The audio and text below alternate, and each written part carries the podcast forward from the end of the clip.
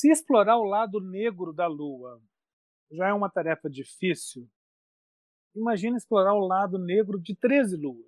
E é nesse desafio que a gente se coloca aqui hoje no filme Num Ano de 13 Luas, de Rainer Werner Fassbinder, filme de 1978.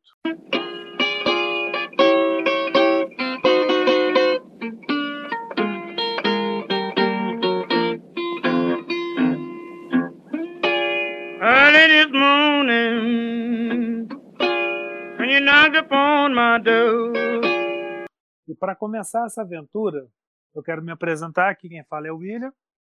E vou convidar o nosso amigo de podcast, Fábio, para dar umas primeiras impressões e a gente começar o nosso bate-bola. Olá, William. Olá, ouvintes. Bem-vindos a mais um episódio do podcast Tempo Redescoberto. Né? Hoje com esse filme maravilhoso no programa Entre a Dor e o Nada, feito em 1978, já no período final da filmografia do Fassbinder, mas uma obra exuberante. A gente vai poder falar bastante aqui sobre ela hoje. Talvez, né, William, até vale a pena a gente começar com alguma contextualização. Né? O Fassbinder é um cineasta alemão do pós-guerra, né? ele é muito relacionado a essa questão do pós-guerra, porque ele, de alguma forma, é um, um catalisador desse espírito alemão pós-Segunda Guerra Mundial, e durante uma curta carreira, 13 anos, 1969 é o primeiro longa, embora ele já tenha alguns curtas, salvo engano, desde 66 ou 67, mas longas de 69 a 82, 13 anos, e aliás o 13 aparecendo aí de novo, vão ficar igual o Zagalo aqui, né, William? É, 13 anos, ele dirigiu 39 longas, que é uma coisa absurda para esse momento do cinema. Né? Só, só nos pioneiros temos uma produtividade nesse nível do, do Fassbinder, que dá três filmes por ano, inclusive em 78 ele filmou três vezes, e esse belíssimo Um Ano de 13 Luas é um dos filmes de 1978, é um dos filmes emblemáticos do Fassbinder, é um filme extremamente pessoal, é, não só pela temática, talvez a gente possa explorar isso aqui um pouco, mas também pelo fato de, de ser um filme em que ele praticamente idealizou, executou sozinho, né?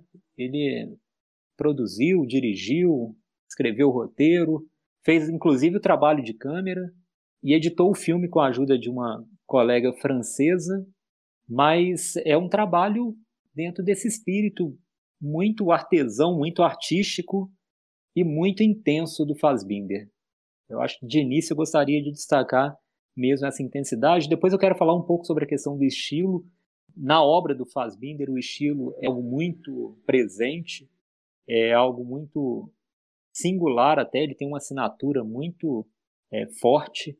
Depois eu quero comentar um pouco, mas eu queria só deixar mesmo essa contextualização inicial, William, para que a gente entenda aí um pouco também né, de quem estamos falando, dessa obra, desse filme, desse diretor, que eu sou um pouco suspeito para falar, porque é um dos meus diretores prediletos, mas sem dúvida alguma está entre os grandes diretores de cinema do século XX. Pois é, Fábio, é uma coisa interessante. Você falou 39 filmes, né? E se a gente for pensar que tem filmes tipo o Berlim Alexanderplatz, que são 15 horas de filmes, e oito horas não fazem um dia, que dá mais de cinco horas de filme. Então, assim, a proficuidade da cabeça desse gênio fica ainda mais evidente. Como, assim, é muito difícil. Você disse muito bem, né, no início dos anos, nos primeiros anos do cinema, né, os produtores e, e os cineastas realmente filmavam muito, mas eu acho que com essa proficuidade, com essa variedade imensa, né, pensar que uma coisa que está no início de, de sua formação enquanto linguagem, isso até justifica, né? Mas a gente está falando do final dos anos 60, o cinema já consolidado, né? E o cara filmava muito, é porque tem muita coisa para nos dizer, né? E o filme de hoje, eu acho, está entre os meus filmes favoritos do Fassbinder. Hoje, ou nesse momento da minha vida, é meu filme favorito. É, isso eu acho que é muito pessoal, mas, enfim, é só um contexto. Mas uma coisa interessante, Fábio, é o seguinte: é, Fassbinder ele teve uma, uma produtora de filmes chamada Tango Film. Ele criou essa, essa produtora. O filme de hoje é da Tango Film. E realmente, né, assim, fazendo um, um trocadilho, uma brincadeira, né, é a Tango Film fazendo um filme tango num ritmo de jazz.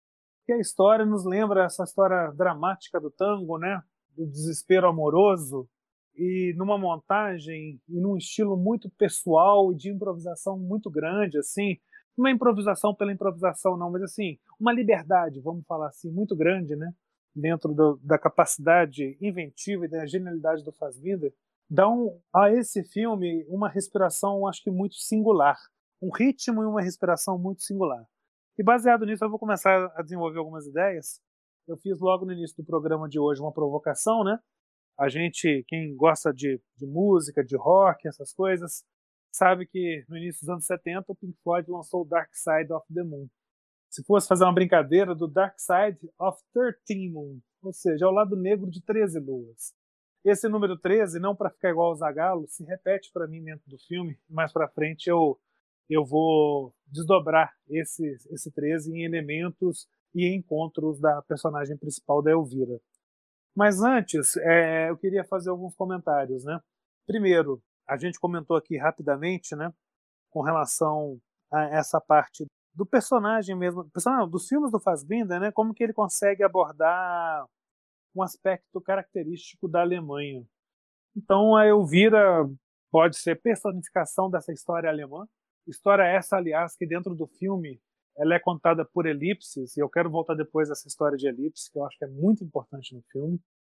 O estilo narrativo dele e o estilo de exposição, da forma como ele filma, os enquadramentos dele são fendas feitas por portas, por aberturas, uma arte de expiação assim que sugere um voyeurismo e um respeito para nos mostrar que ali está só uma parte daquela história. Ele vai falar duas ou três coisas que ele sabe sobre Elvira, sobre Irving, que existe muito mais, né? São os últimos dias de vida dessa personagem. Como o Fábio sempre diz, né, o programa de hoje terá spoiler. Então, quem se preocupa muito com a, com a história narrativa ou quer ser surpreendido pela história narrativa, abandone um pouco o podcast, assista o filme e depois volta. Mas para quem não liga para isso e aperta o cinto que os pilotos, o piloto não sumiu, mas ele vai entrar nessa nessa proficuidade narrativa do Fassbinder para a gente realmente, até numa questão até de voyeurismo nosso também como espectador, falamos duas ou três coisas, vai dar muito mais do que isso, eu tenho certeza, sobre o que a gente viu nesse filme lindíssimo do Fassbinder, um dos maiores filmes para mim de todos os tempos. Enfim, o Fassbinder, né? O, o, no ano de 13 luas, o que, que eu acho que ele tem de singular? Tá, Elvira pode ser a história da Alemanha, essa Alemanha que quer re revisitar a sua memória, o seu passado, muitas das vezes quer fugir de suas culpas, mas já deixa aqui uma provocação. O filme de hoje, a narrativa, a história, a memória, ela chega até o personagem sempre na terceira pessoa. Ela chega até ele sempre no, no, no viés do outro. Até porque Elvira é o outro. E quando eu falo que eu viro o outro, é uma coisa interessante. Eu tenho uma admiração muito grande por obras. A gente falou isso no programa, salvo engano, do Jerry Lewis, né? Aquele personagem genérico, né? Que não tinha uma caracterização comum, é, única, né? Ele escapava das situações. Eu vira mais ou menos isso, e até o Jerry Lewis está presente hoje no filme como homenagem. Então, é um personagem que não vai se encaixar em nada nem inclusive no seu próprio corpo. Ela está sempre fora do lugar. E é nesse fora do lugar que vai perpassar toda a história, porque vai sempre margear histórias de outsiders que entram e saem da, sua, da, da vida da Elvira. Então, olha que quantidade de coisa interessante que a gente tem para falar, né? Tem para falar desse estilo de exposição do Fassbinder por Fenda, esse, esse aspecto de ponto de vista impassível, a Lavoyer, né, que faz aquela é, espiadela, aquela expiação pelas fendas, essa história na terceira pessoa. Depois eu falo um pouco sobre o uso de alguns elementos, como espelho, elipse, que no filme de hoje está muito rico. Mas eu acho que de início é isso. É a história de Elvira, nos últimos dias da vida. É, tem um aspecto biográfico esse filme, porque hoje se sabe que antes consideravam que era um amigo do Fassbinder que tinha se suicidado. Depois, é, me parece que ficou muito evidente que é um amante dele, né? Havia se suicidado. Então, também não deixa de ser um filme catártico, um filme de homenagem, de catarse, de expurgação dos demônios. Então, tem muita coisa para a gente falar. Mas eu só estou jogando é, algumas migalhas, Fábio, para a gente desenvolver depois. Depois eu volto nelas. Eu queria ouvir um pouquinho você também, assim, o que você destaca muito desse filme.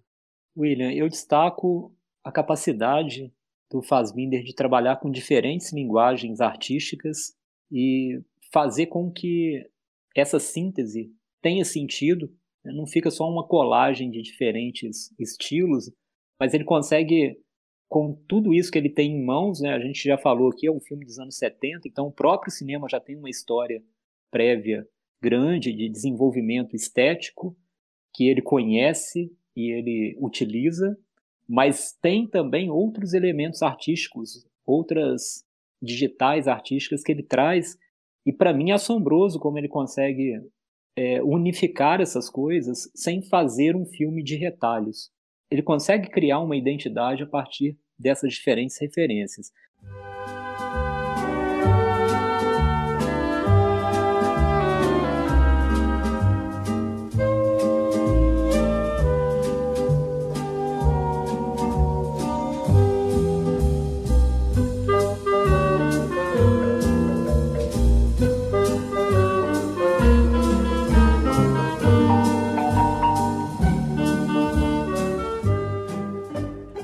Ele é muito relacionado à questão do barroco.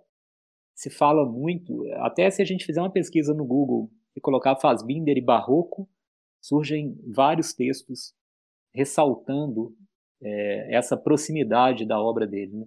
E, e, eu acho que tem, é óbvio que tem uma, uma familiaridade, né? tem essa identificação, sim. Eu acho que ele pega do barroco o rebuscamento, a intensidade, o apreço pelo detalhe, e aí eu quero voltar em algo que você comentou, que é a visão obstruída. Normalmente, né, portas, objetos são colocados entre a câmera e, e os personagens, ou alguma outra situação que fique mais no fundo da tela. É, mas sempre essa obstrução ela traz detalhes. Isso eu acho que é interessante, né? E, e para mim isso vem, né, do barroco também essa questão da ressignificação ou da valorização do detalhe, o sensualismo, a obscuridade e a profundidade.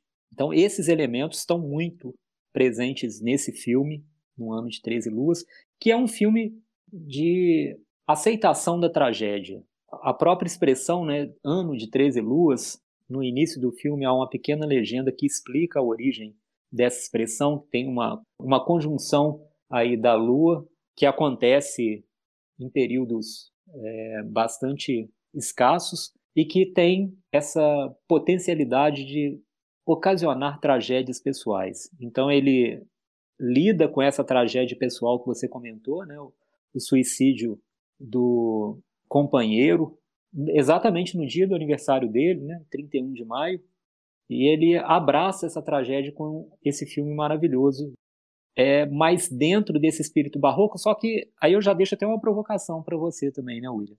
Esses traços do barroco que ele traz e que eu mencionei aqui, ele vai aliar também uma fragmentação, esse enquadramento dele é sempre oblíquo, vai lidar muito com é, essa obstrução como uma composição de imagem.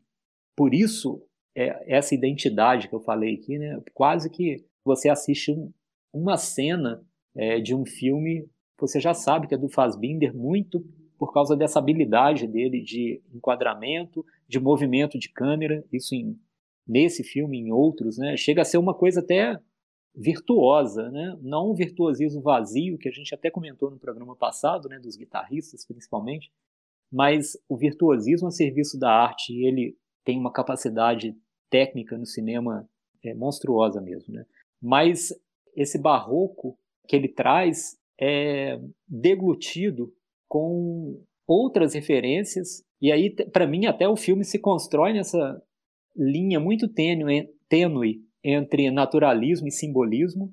O simbolismo está no título, é, o simbolismo está em algumas cenas mas ao mesmo tempo tem um naturalismo muito presente. Né? Então, é para caracterizar esse estilo cinematográfico do Fassbinder, nós temos que entender todos esses caminhos complexos que ele toma, mas principalmente a habilidade dele de lidar com tantas referências. É isso que fica para mim do Fassbinder como diretor. Esse filme para mim representa demais, sabe? É um filme quase que uma síntese disso. Vamos ter todos esses elementos que poderiam ser contradições, né? Naturalismo e simbolismo, né? Mas ele faz isso de uma forma muito competente. Engraçado, né? Existe essa dualidade, né? A palavra barroco ela tem um significado de pérola com defeito e tem todo esse aspecto em, em espiral da obra mesmo. Mas é engraçado, o cara consegue ser barroco e ser clássico, porque existe uma estrutura barroca, ao mesmo tempo existe uma homenagem clássica. Ele consegue ser moderno e mitológico. Ele consegue ser histórico e presente. Então toda essa dualidade do filme, que está até no próprio personagem, no Irving ou Elvira, ou no Anton Saints com AI, vamos falar assim. Quem assistiu o filme vai entender por que, que é com AI, né? E Elvira tem toda essa parte de dualidade. Aproveitando alguns ganchos que você me deu aqui. É, enfim, pode ser visto, como eu falei no início, né, um filme sobre a história da Alemanha, é, uma Alemanha de pós-guerra. Ele escolhe propositalmente Frankfurt, né, onde toda essa complexidade e dualidade da vida, daquele momento social, ela é mais evidente. Ela está sempre em cada esquina. Uma coisa interessante do, do Ano de 13 Luas, que eu acho, é como que eu falei já, né? A, a vida de Elvira, essa, esse personagem que não se encaixa em nada ali no próprio corpo e que vai margeando vida de outsiders, né? É, mas cada outsider que entra no filme, que aparece no filme, né? Ao mesmo tempo ele vive no próprio mundo, no mundo fechado, no mundo enclausurado. Todos eles, a gente pode pegar todos aqui. E, e sempre são personagens é, muito caricaturais, mas ao mesmo tempo assim muito reais. É uma capacidade de síntese da história de uma cultura alemã, de uma cultura do século XX, vamos falar assim, é muito muito bonita e específica. É, a gente falou sobre essa história da, dos planos, né? Do ponto de vista sempre entre o personagem, a porta e a câmera, né? A porta está ali como se fosse uma fenda, né? mas é, é, eu acredito que sejam fendas de comunicação de espaço, de história, de ritmo. É uma fenda que jorra essa duplicidade barroca com essa vitalidade de contexto. Então, é muito interessante a presença das fendas, a presença dos espelhos. É, logo no começo do filme, você tem um confronto em duas cenas da Elvira com o espelho. Um momento em que ela retorna para casa após ser espancada por um grupo de pessoas com a Elvira é um transexual, né? Vamos deixar bem claro isso. Ela nasce como Irving, como menino, é, é criada em um orfanato. É, essa história vai ser revelada dentro do filme de maneira muito original. O uso da elipse nesse filme, como faz Bender faz, é uma coisa assim, é lição, é coisa de aula, tá? É de, de gente que entende tudo e mais um pouco de montagem de cinema. Mas você tem ali uma, uma, essa história do transexual da, do Irving, que se transforma em Elvira, e que vive casada com um cara, que é o Christoph, que a abandona, e o Christoph coloca ela diante de um, de um cenário assim, olha a sua realidade atual, você é gorda, você é deformada. Aí pode ser gorda, pode ser deformada a Alemanha. Ao mesmo tempo, é, essa Elvira Alemanha é uma Alemanha que não tem uma recordação muito nítida do passado, aquilo que eu falei no início, a história vai chegar até ela sempre na terceira pessoa, é sempre através de algum empurrão dos elementos, de um desses elementos das 13 luas, né? Que eu vou explorar já já. Esses elementos, como os personagens são como se fossem pequenas luas, né? Para mim são são infernos astrais em 13 luas, em 13 elementos, em 13 convívios. Vai ter um, um, uma situação muito forte. E logo após o, o Christoph abandoná-la, fazer uma ruptura de casamento, sair de casa, uma amiga dela, que é a Azura, ela encontra a Elvira na rua, bem desesperada, dá um choque de realidade nela, leva ela num bar, pede um café, leva ela no banheiro e mostra assim, se olha no espelho, é uma imagem toda deformada e toda fragmentada. Então aí é uma Alemanha deformada, fragmentada, com amnésia de, do que foi o seu passado recente. E aí esse passado recente volta lá no final do filme com a palavra Bergen-Belsen, que já já eu falo o que, que é. E um cenário de mundo, vamos colocar assim, né? Aonde você tem um, um, assolado nesse cenário de mundo, nesse contexto frankfurtiano, uma miséria psíquica de uma vida social, né? totalmente desarticulada pelo capitalismo, como pelas relações fúteis do desejo da carne. A carne é um elemento também explorado, seja essa carne deformada, seja um elemento musculoso que tem também ausência de imagem, de personalidade, mas também existe essa desarticulação, essa desumanização, essa capacidade da desalmanização da, da sociedade, não só pelo capitalismo, como também pela gamificação, pelo fliperama, pelo videogame, pela incapacidade das relações duradouras. Então eu estou fazendo todo um processo de colcha de retalhos, é porque o filme ele, ele, ele é, eu acredito que ele é para ser entendido assim, né? Esse estilo de exposição por fendas, com portas abertas, jorrando todos esses elementos, você ali como um voyeur, ouvindo histórias em terceira pessoa, Assim, existe sensualidade, existe eros, existe dor, existe tensão, mas não é uma coisa é, delicada, não é uma, uma, uma pérola perfeita, não é uma pérola com defeito. É um barroco mesmo, né? O uso da elipse já já eu volto para falar e vou voltar para falar quando eu falo do uso da elipse em outro movimento muito específico do cinema da, do Fassbinder, que são os movimentos rotacionais sejam os movimentos que ele faz com a câmera dele, e a gente vai ter um exemplo máximo disso em Marta, como no filme de hoje. William, eu quero explorar um pouquinho ainda essa questão da Elvira, é, dessa, principalmente da fragmentação que você comentou. Né?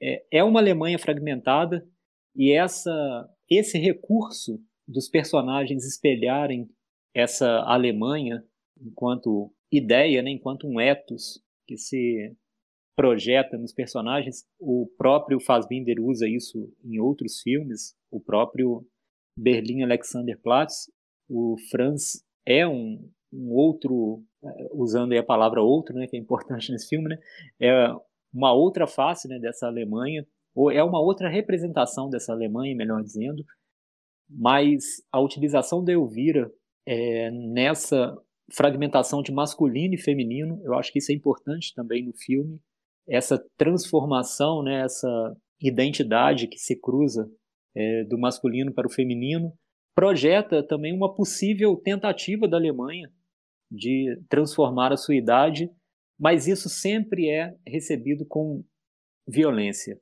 Por isso o filme começa com uma cena de violência e termina com outra cena de violência que é a pior violência de todas, né, que é a, a morte não decorrente né, de ações naturais. E, e nessa fragmentação da personagem, a gente tem que entender essa fragmentação de uma Alemanha, uma fragmentação que é histórica, mas uma fragmentação da Alemanha que também é, se divide, se dividiu em duas? Uma Alemanha que foi duas durante muito tempo e uma fragmentação também da personagem da Elvira, não só consigo mesma, Irving e Elvira, mas também com outro personagem que é importantíssimo no filme, que é o Anton, você já mencionou, Zeitz, né, que aparece no final, que é uma espécie de um duplo também.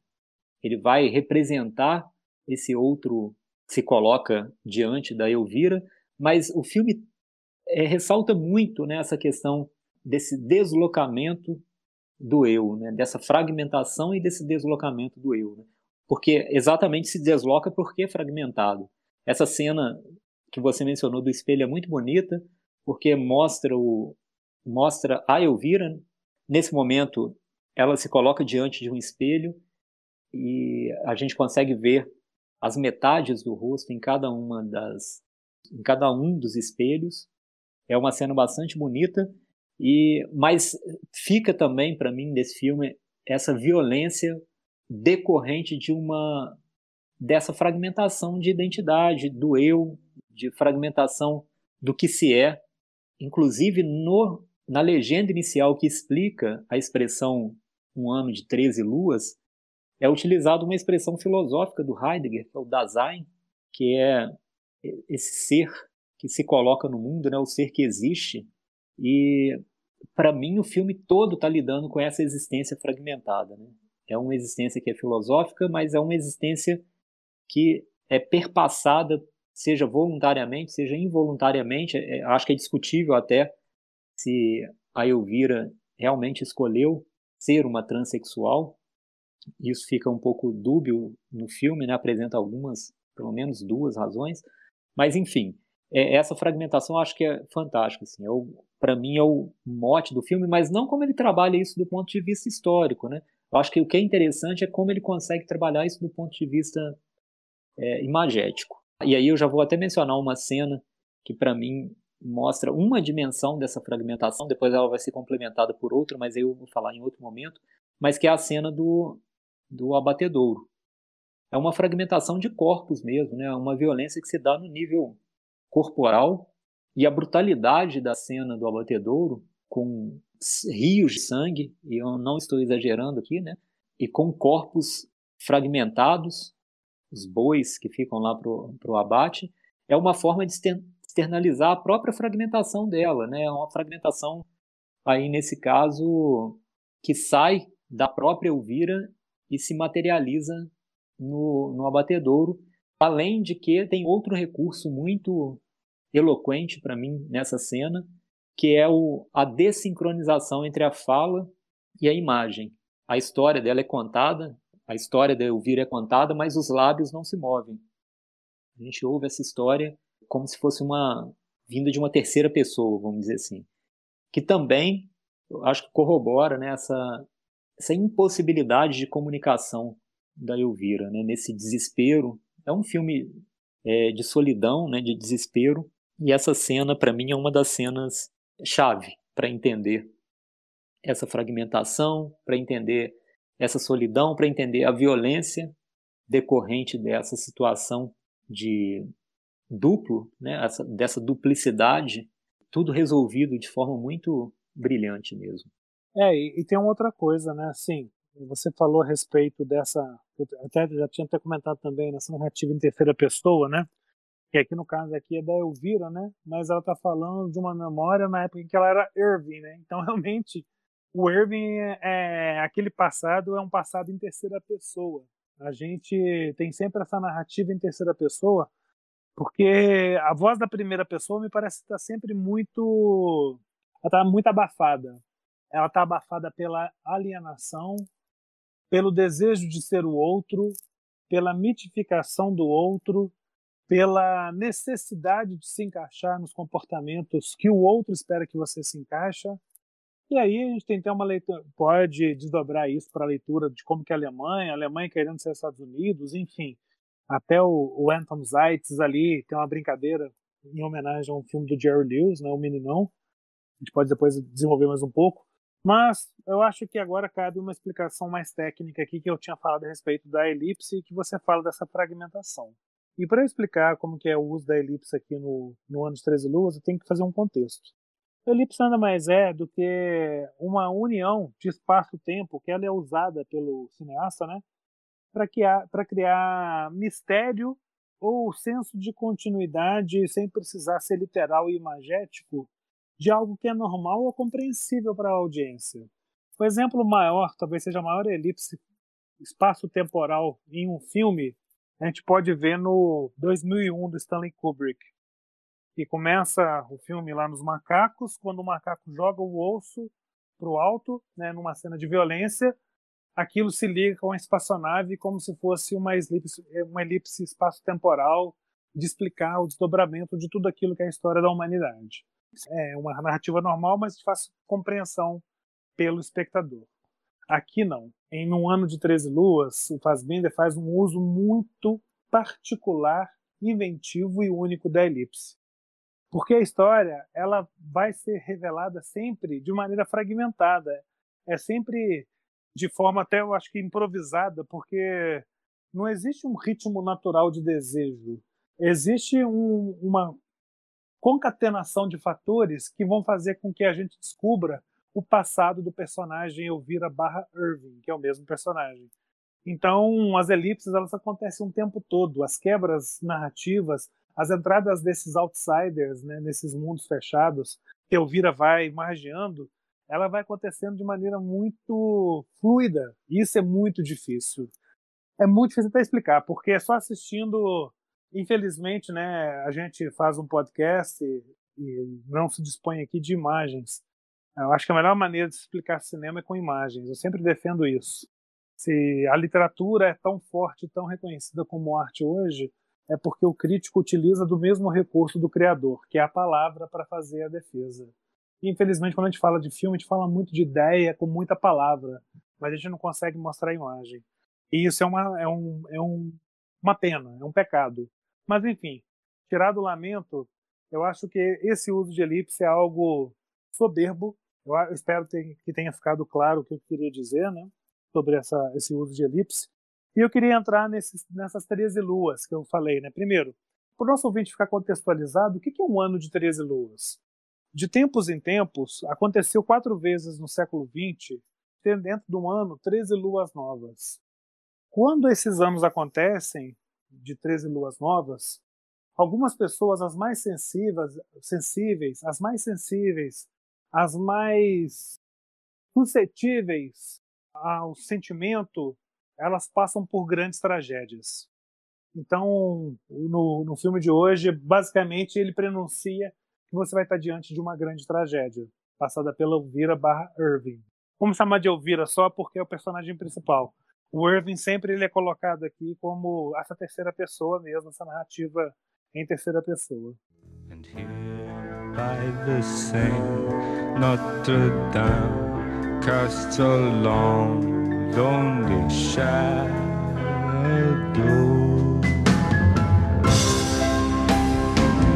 Now only sorrow, no tomorrow. There's no today for us, nothing is there for us to share but yesterday. 13 luas. Se a gente for pensar, tem 13 grandes encontros da Elvira no filme. Começa ela na abertura com os títulos, como o Fábio bem disse, numa cena de violência, logo ao amanhecer assim do dia, em que ela encontra é, um grupo de tchecos e sai com um homem tcheco. E, naturalmente, quem assistiu o filme vai ver que Elvira não é a personificação de um travesti que parece ser mulher. Então ela encontra esse grupo de tchecos. O cara saca, né, na hora que encontra a Elvira, que ali está diante de um homem vestido de mulher. Se sente atraído e vai para uma situação ali de, de curtição, de amasso, vamos falar assim. E na hora que ele descobre que aquela mulher ela não tem mais o pênis, né, que passou por uma cirurgia, ele entra no processo de revolta e de violência. Então você tem o um primeiro encontro ali com os tchecos, que é uma cena de violência. Ela vai para casa após essa cena, ainda cheia de hematomas, com, com as sequelas desse, dessa surra, vamos chamar assim, chega em casa e começa uma briga com o marido dela, que é o Christoph. Mais violência. E aí existe a ruptura. Sai dessa cena do Christoph e encontra com a Zora, uma amiga dela que é uma prostituta, que vai levá-la para uma viagem ao encontro desse passado dela. Mas antes disso, a Elvira já foi casada. Mas aí quando ela foi casada, ela era Irving. Casada que eu falo assim, ela estava casada com Christopher, foi casada antes com uma mulher chamada Irene. E da relação do Irving com a Irene, elas tiveram, o casal teve um, uma filha. Então tem uma Irene também na história. Você, você encontra a Azora levando a Elvira para o orfanato, que era um orfanato de freiras, para uma freira explicar para explicar Elvira essa história de passado dela, que ela foi abandonada pelos pais, depois vem um casal para tentar adotá-la, e parece que fica meio explícito ali que um dos dois do casal, no caso a mulher, era a própria mãe de Irving. Olha que loucura, olha que filme barroco e rocambolesco. É, só um detalhe menor, a personagem vivido pela, por essa freira, ela é interpretado pela própria mãe do Fassbinder na vida real. Então temos aqui a, a freira, É, você tem esse encontro com a Elvira, com o passado dela no açougue, que a gente falou aqui, essa cena de violência. Tem o um encontro dela com o Anton. Você tem um encontro antes, a gente falou muito do suicídio da Elvira, mas antes disso, na hora que ela vai no prédio, onde o Anton é um, é um empreendedor no ramo imobiliário, muito bem sucedido, ela encontra um suicida um cara que vai se suicidar enforcado por uma corda. Então é toda um, uma outra cena de violência. Antes disso, a Elvira encontra. A Zora leva a Elvira, depois dessa ida ao orfanato, a, uma, a casa de um amigo que vai conversar com ela. Nesse momento tem até um, um parece que é um marido desse amigo da, da, da Zora, é um, um cara muito narcísico, que está fazendo musculação, né? Então aquela história do corpo, a deformação do corpo, mesmo esse corpo muito esbelto é um corpo sem identidade. Você tem, já mais para o final do filme, o encontro da Elvira, antes de entrar nesse, nesse prédio, com um recém-demitido por causa da doença, recém-demitido do Anton Zaitz, que não gosta de viver com esse passado de doença, de culpa, de ressentimento ao final do filme você tem a própria é, ida da Elvira ao jornalista no qual ela faz uma revelação do Anton Zaitz, fica preocupado pela pela dimensão que ele tem na cidade, né, que, que aquilo pode trazer de impacto para a família dela. Então são sempre encontros muito trágicos e violentos. Além dessa história toda, desses encontros, as 13 luas também você pode colocar como temática. Você tem a temática da violência, você tem a temática da infância, da masculinidade, da política, do conceito de amizade, do, da ideia de trabalho, do suicídio, dessa modernização e gamificação, da indústria da carne do consumo, dos relacionamentos, do conceito de família, conceito de doença e do próprio conceito de memória e poder. Então é, é, muita, é, é, é muito elemento, é muita coisa. É um filme muito rico em duas horas e quatro para falar de tanta coisa e dá conta. O, o mais espantador é isso, que o cara consegue dar conta, embora seja um filme todo fragmentado, fica muito rico toda a temática. Ah, peraí, só um minutinho antes de eu devolver para você. Eu falei dos movimentos rotacionais. A Zora tem um momento em que eles estão numa casa de videogames, de fliperama, de jogos, né? Ela tem um movimento rotacional em torno do cara, do Tcheco, que espancou Elvira na noite, em noites anteriores, que me recorda muito o movimento rotacional das câmeras do Fassbinder em Marta. Só que lá em Fassbinder você tinha um zoom em 720 graus, que é um absurdo de técnica que o cara faz. Aqui a câmera está estática e quem se move são os personagens. É lindíssimo. Ah, beleza, William. E eu comentei sobre a cena do abatedouro e agora eu vou falar da cena que para mim é o duplo dessa cena do abatedouro, porque se aqui ele fala da carne, a cena do convento fala do espírito. Então ali a gente tem a fragmentação e a violência muito explícita no abatedouro. Aqui a gente tem a falta de saída e os travelings que ele faz nessa cena são lindíssimos, né? Os personagens buscam é, cada um na, em uma direção, é, ficam vagando pelo espaço cênico, mas não há ponto de fuga ali é sempre uma situação em que eles, a única coisa que eles podem fazer é voltar pelo mesmo caminho que fizeram antes. E aí eu quero relacionar isso, porque para mim fecha também a questão da história da Alemanha que eu falei, né? A história da essa fragmentação da história da Alemanha personificada no corpo e agora no espírito da Elvira.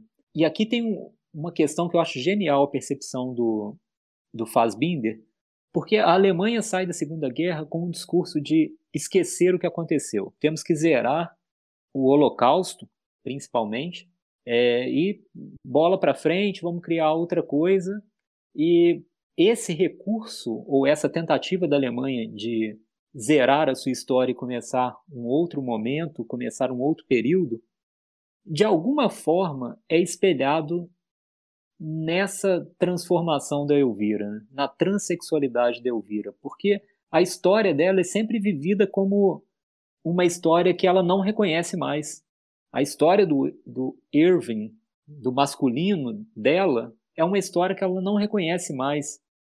E nesse recurso eu acho que há um, um espelhamento da história da Alemanha, né? essa tentativa de terceirizar uma história que não interessa mais ou que não pertence mais. Para mim, isso é brilhantemente trabalhado pelo Fassbinder e a dificuldade de se lidar com isso. Aí tem toda uma questão, e agora, a partir desse momento, nem é uma ideia minha, né, de que o Anton seria, seriam judeus que não queriam né, a Alemanha como Irving, queriam a Alemanha como Elvira. Mas aí eu acho que já entra numa questão, uma interpretação muito subjetiva, e como não é minha, eu não vou explorar muito essa ideia, tá? Mas, de alguma forma, tem. Isso faz parte, sim, do enredo do filme, do contexto do filme, porque você já mencionou, né, William? A senha que ela usa para entrar no escritório do Anton é o nome de um campo de concentração, Bergen-Belsen, que é um campo que fica na região da Baixa Saxônia, na Alemanha, hoje, né? E é utilizado no filme. E aí, mais uma questão né, simbólica, não é uma referência que é desenvolvida no filme, mas é, para mim, essas duas cenas eu acho que fecham essa violência vivida na carne, e o abatedouro é a externalização dessa violência que a Elvira sofre no início do filme pelos tchecos, é, que ela sofre pelo Christopher, que ela sofre em outras relações, né? Também, mesmo que não seja uma violência do mesmo nível, né, da violência inicial, que é uma cena muito brutal mesmo, né? É, a forma como a cena se desenvolve é bastante brutal, com, com ela sendo espancada no chão. E para mim é complementada então essa violência do abatedouro, da fragmentação da carne, é complementada pela falta de saída espiritual. O espírito também, é, em algum sentido, é, também está obstruído, está cercado, está enclausurado, e aí né, até a palavra cabe bem para o convento, né, está enclausurado. E essa, esse duplo, para mim, é muito bem trabalhado mesmo, e ainda mais se a gente for considerar essa história da Alemanha também, nesse momento, né, que isso incomodava profundamente o Fassbinder. Ele já havia se colocado publicamente em algumas entrevistas que achava um absurdo que a Alemanha não encarasse é, o seu passado recente, né, o nazismo, e mais ainda, em alguns filmes ele vai indicar que não o nazismo está vivo na Alemanha, embora hoje a gente saiba que está vivo, né, temos vários movimentos neonazistas na Alemanha, mas ele vai dizer que o espírito que deu ocasião ao nazismo de se desenvolver não tem como desaparecer do alemão. É, por isso, até ele foi, inclusive, várias vezes criticado dentro da Alemanha, dentro dessa política do esquecimento, mas ele era muito contundente com relação a isso, né? E essa violência, ela vai se extravasar de outra forma, né? ela não desaparece. Aliás, essa violência não, esse espírito vai se extravasar de outra forma, e o filme ele mostra como que é, uma das formas em que esse espírito que deu origem ao nazismo, que está na raiz do nazismo, se extravasa através de uma violência. Maravilha, Fábio. É, vou avançar, mas antes de avançar, eu quero desdobrar uma ideia tua que eu acho bem pertinente. Para mim, esse duplo, né, Anton Zeitz e Elvira, até o nome é bem difícil de falar, né? Elvira Weishempfer, eu acho que é isso, eu não sei pronunciar alemão, gente, desculpa. É, mas enfim, o duplo entre Anton e Elvira, né, para mim é a própria duplicidade alemã, né, uma alemã dupla, alemã oriental, alemã ocidental. É, o Irving, para mim, é, é, a, é, a, Alemanha antiga, né, essa Alemanha da indústria da carne, da morte, né, da mortificação. A Elvira seria uma Alemanha nova desejada pelo outro, não por si próprio, né, o desejo do outro, o que, que os outros esperam que a Alemanha seja, não o que, que ela quer que ela quer mesmo ser. E o Anton, para mim, é a história da Alemanha porque ele, na hora que você tem essa, esse passaporte para entrar no mundo dele, para ter acesso a esse mundo dele, ela fala a palavra Bergen-Belsen, que é justamente a, a senha, né? A senha que dá abertura para esse mundo dele. Então, Bergen-Belsen seria essa volta da memória, mas o Anton está vivendo do presente. Então, é uma Alemanha já aberta ao capitalismo, copiando os ritmos e, e, as escalas americanas, né? O, é, ele fica imitando ali o Meninão, filme com o Jerry Lewis e Dean Martin. Ele também um outro Meninão, né? Mas sem nenhuma identidade ali, com total ausência de identidade. A Elvira não tem identidade feminina tão somente porque ela tirou o pênis. Ela não tem realmente é um é um ser fora, o um personagem fora do corpo. O Endon não, né? Ele é um personagem muito dentro do corpo, parece que ele ainda não saiu do útero. É o contrário, parece que ele não saiu do útero. Então é a duplicidade dessa Alemanha, para mim, o reflexo dos dois. Bom, mas avançando um pouquinho e, e para fazer já as, as, minhas amarrações finais, né? A cena do, do açougue ali, do abatedor ali é, é muito forte, é muito bem feita. É, enfim, é uma cena para quem tem é, a versão assim, talvez pare de assistir o filme naquele momento, porque vai mexer mesmo ali de uma maneira bem forte. Mas eu gosto muito tanto dessa homenagem que ele faz ao cinema clássico, ao clássico, né? No caso aqui do Jerry Lewis, essa, essa paródia aqui no momento de dança, eu acho muito lúdica, muito brin brincalhona, crítica, muito bem feita. Mas eu, eu, eu quero caminhar já mais para o final e deixo para o fim um último comentário mas eu quero falar sobre o seguinte: o aspecto, né, a natureza semipública do suicídio que o filme revela. Você nem ouvira presenciando o suicídio de um cara, do qual para ele a vida para de ter sentido, e, a, e o próprio suicídio da Elvira. Ao final do filme aí já é o lado mesmo da publicidade, não, da, da natureza pública da vida de Elvira. Todo mundo vai lá visitar a morte de Elvira quase que não tem uma reação assim de, de comoção, não, porque ali se torna um evento público, né? Esse suicídio, essa ausência de identidade da Alemanha, como se fosse um, um prenúncio do suicídio da própria cultura alemã. Todo mundo vai ali, espia, visita, olha e sai. Entra, espia, visita, olha e sai. Então, assim, é muito irônico. Eu acho muito, muito forte muito rico essa ideia do Fassbinder. Bem, para a gente não deixar passar uma coisa que é muito importante e que a gente não falou hora alguma. A gente falou da história do enquadramento dele, que é muito bem feito, o uso da elipse. Eu estou falando mais da parte técnica, mas como também o Fassbinder consegue trazer para esse filme uma iluminação muito intrigante, muito rica de cor, de beleza, de plasticidade. E a gente tem que lembrar aqui que o Fassbinder é um, um fã né, do cinema americano dos anos 50, em especial do Douglas Sirk, que tem essa, essa plasticidade do melodrama em cores, né? Então é muito bonita essa iluminação e os ângulos incomuns do filme mesmo, assim, que vão demonstrando todo esse espírito narrativo anárquico e que aí me aproxima muito das ideias de cinema do Cassavetes e do Godard. Aliás, né, esse espaço da vida íntima da Elvira, esse apartamento dela, esse flat dela, é, me remete muito aos flats godardianos dos anos 60. De uma mulher é uma mulher.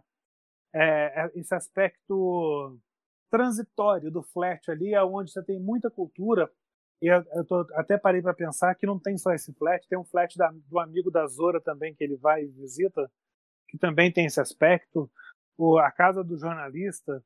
Então, esse aspecto do interior, para mim, tem muito ele, comunhão com os elementos godardianos, né? Enfim, eu acho que por hoje, né, o que a gente trouxe aqui é um filme dos mais ricos da história do cinema. E o interessante disso tudo, como que a Elvira ela tem toda essa crise de identidade, todo esse lado barroco, mas mantém uma dignidade. Eu falei logo lá no início do aspecto moderno, comungando com o mitológico, a Elvira é como se fosse uma valquíria. Para quem não sabe, Valkyria, na mitologia escandinava, ela era responsável para trazer os mortos guerreiros para recuperar esses mortos e levar no paraíso de Odin. Então você tem hoje um filme de homenagem a uma Valkyria querida, a uma Valkyria machucada e violentada. E aí eu acho que realmente a gente pode passar para as dicas, porque eu acho que tem muito mais, muito mais coisa para a gente dizer, mas o programa tem que acabar. É isso aí, William. Teria bastante coisa. Eu acho que esse aspecto da luz aí que você comentou é muito importante, porque traz uma textura para o filme única também e ressalta até esse, abandono e renúncia dos personagens. É, tem muita coisa, não dá mesmo.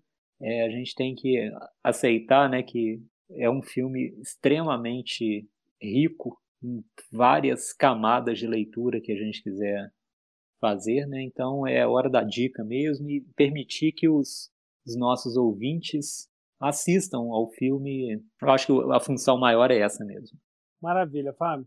Bom, então hoje eu não vou nem perguntar se você começa ou eu começo. Aproveitando o calor, eu vou já fazer a minha dica aqui. É, vai ser uma dica única hoje, que vai gerar muito em torno do Fassbinder, que é um gênio do cinema alemão. Esse cinema que é muito rico, tem outros gênios, é um dos cinemas mais ricos da história do cinema mundial, desde sempre. Mas eu deixo aqui como dica para o nosso ouvinte, nesse momento de isolamento, que possa ter acesso a um sebo virtual, que procure o livro, porque eles estão lá, nesses sebos virtuais. Procure o livro, o livro A Anarquia da Fantasia, aonde você vai conhecer um pouco mais sobre as ideias do Fassbinder, vai ter acesso a algumas entrevistas, a forma como ele fez alguns filmes. É um livro bem interessante. Enfim, eu acho que nada melhor do que dar uma dica para o nosso ouvinte de um livro que vai abordar um pouco mais sobre quem foi essa personalidade tão intrigante, tão rica, profícua e barroca que é Rainer Werner Fassbinder. Minha dica, William, você já até adiantou o nome desse diretor. Vai ser um filme. Eu comentei aqui mais no início do podcast que se colocarmos o nome do Fassbinder no Google junto com Barroco, nós encontraremos vários textos que lidam com essa relação. E outra palavra que é muito atribuída à obra do Fassbinder é o melodrama.